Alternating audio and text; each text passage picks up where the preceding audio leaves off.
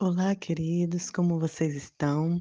Cada dia que passa, chega alguém novo no grupo, então quero dar boas-vindas se você está ouvindo pela primeira vez esse áudio e dizer que eu sou a Nay Duarte, missionária aqui no norte de Moçambique, e você pode acompanhar as devocionais através dos nossos áudios, do Telegram, do podcast arroba blog Vida na Missão e o Instagram arroba NaiVNM ok? Assim a gente continua juntos. E hoje nós estamos no dia 14, que o tema é Quando Deus parece distante. Eu gostaria que você abrisse a sua Bíblia em Hebreus, que é o versículo que nós vamos usar para memorizar. Hebreus 13, verso 5 diz assim: Deus mesmo disse: Nunca os deixarei e jamais os abandonarei. Esse é um daqueles versículos que eu falei que a gente precisa colar em nosso espelho, no nosso carro, no nosso quadro, no nosso quarto, para não esquecermos que Deus está sempre conosco. Deus é real, a despeito de como você se sinta. É fácil adorar a Deus quando as coisas vão bem, quando Ele provê comida, amigos, família, saúde, situações felizes. Mas as circunstâncias não são sempre agradáveis.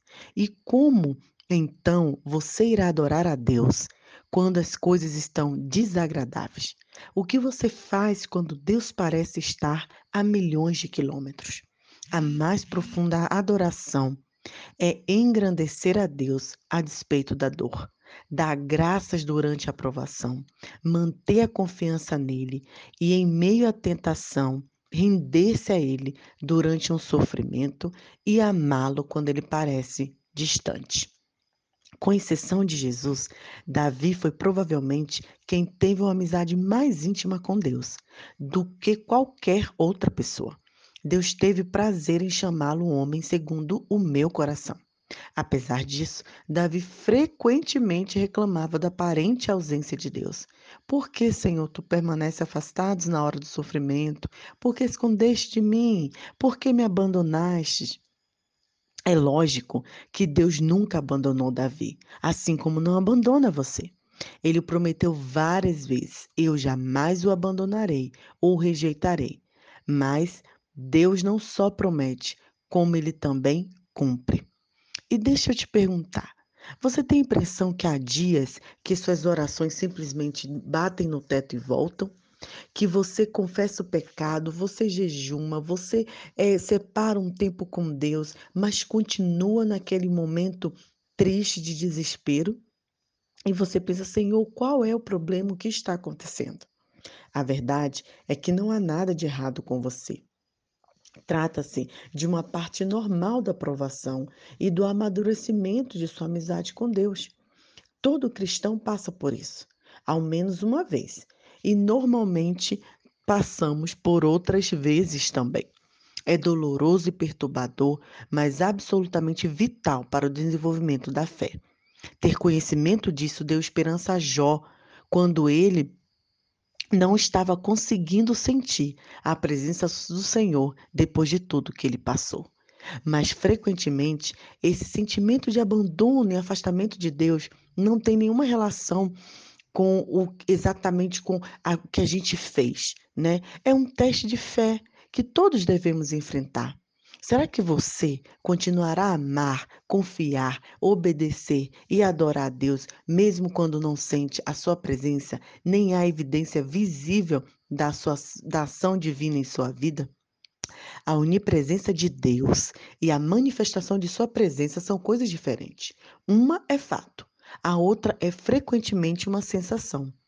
Deus está sempre presente, mesmo que você não perceba a sua presença. E sua presença é muito profunda para ser medida por uma mera emoção.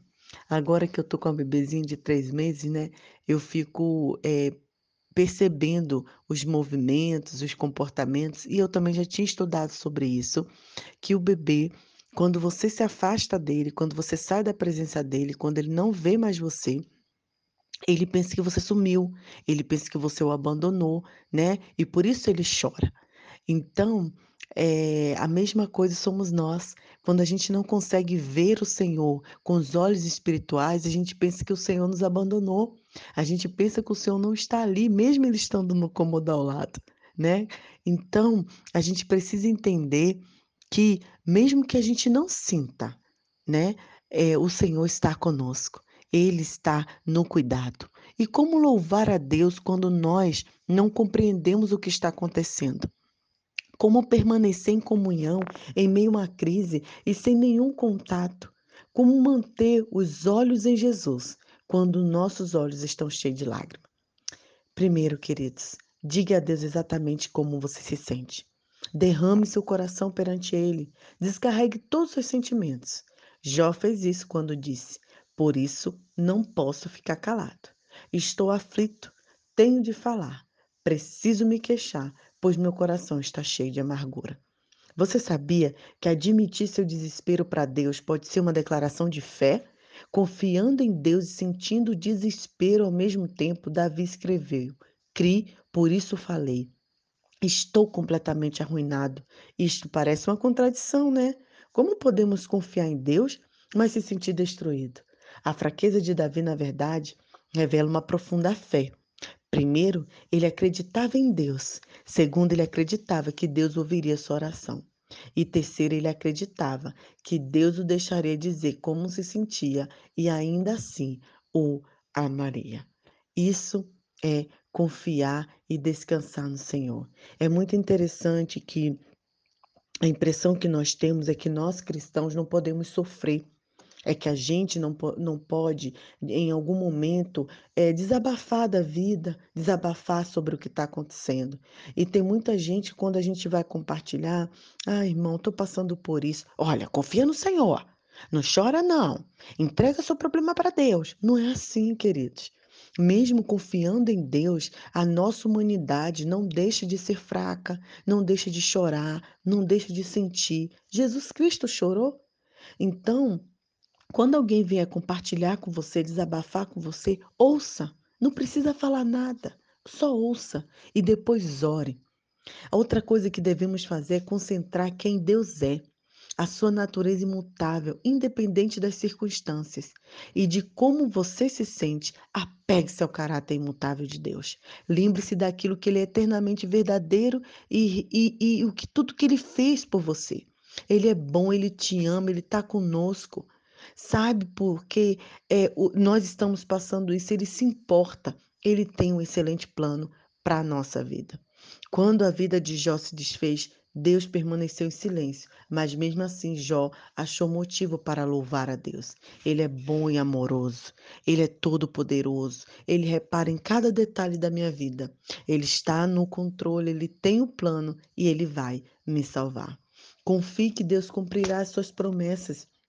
Em tempos de seca espiritual, você deve confiar pacientemente nas promessas de Deus e não nas suas emoções. Deve perceber que Ele é o que está levando a um nível mais profundo de maturidade. Uma amizade baseada em emoções é, é, na verdade, frívola. Não podemos colocar nosso relacionamento com Deus apenas baseado em emoções. Então não fique preocupado com os problemas. As circunstâncias não podem mudar um caráter de Deus. A graça de Deus ainda está a plena força. Ele ainda é ao seu favor, está a seu favor, e mesmo que você não possa senti-lo na ausência de circunstância confirmativa, se apegue à palavra de Deus. Eu tenho uma amiga que ela fez isso, eu tentei fazer no passado, vou tentar novamente. Eu não concluí, mas é maravilhoso quando você pega um caderno e relata todas as bênçãos que Deus, todos os livramentos, tudo que Deus já fez por você. E aí, quando você estiver nesse momento, leia. Leia tudo isso, porque você vai relembrar o quanto Deus cuida de ti. Lembre tudo isso que Deus fez por você. Se Deus nunca tivesse feito nada por você, ele ainda seria merecedor do seu louvor pelo resto da sua vida por causa de Jesus e pelo que ele fez por você, pelo que ele fez na cruz, pelo que ele fez por mim. Este é o maior de todos os motivos para a gente engrandecer ao Pai. E é isso que nos dá é, a certeza de caminhar. Jesus desistiu de todas as coisas para que você pudesse ter todas as coisas. Ele morreu para que eu e você pudesse viver para sempre. E somente isso já vale seu agradecimento e louvor e adoração e engrandecimento contínuo. Você nunca mais deveria se perguntar por que motivo deveria ser grato. E para concluir, qual pergunta vamos fazer? Como me concentrar na presença de Deus, especialmente quando ele parece distante?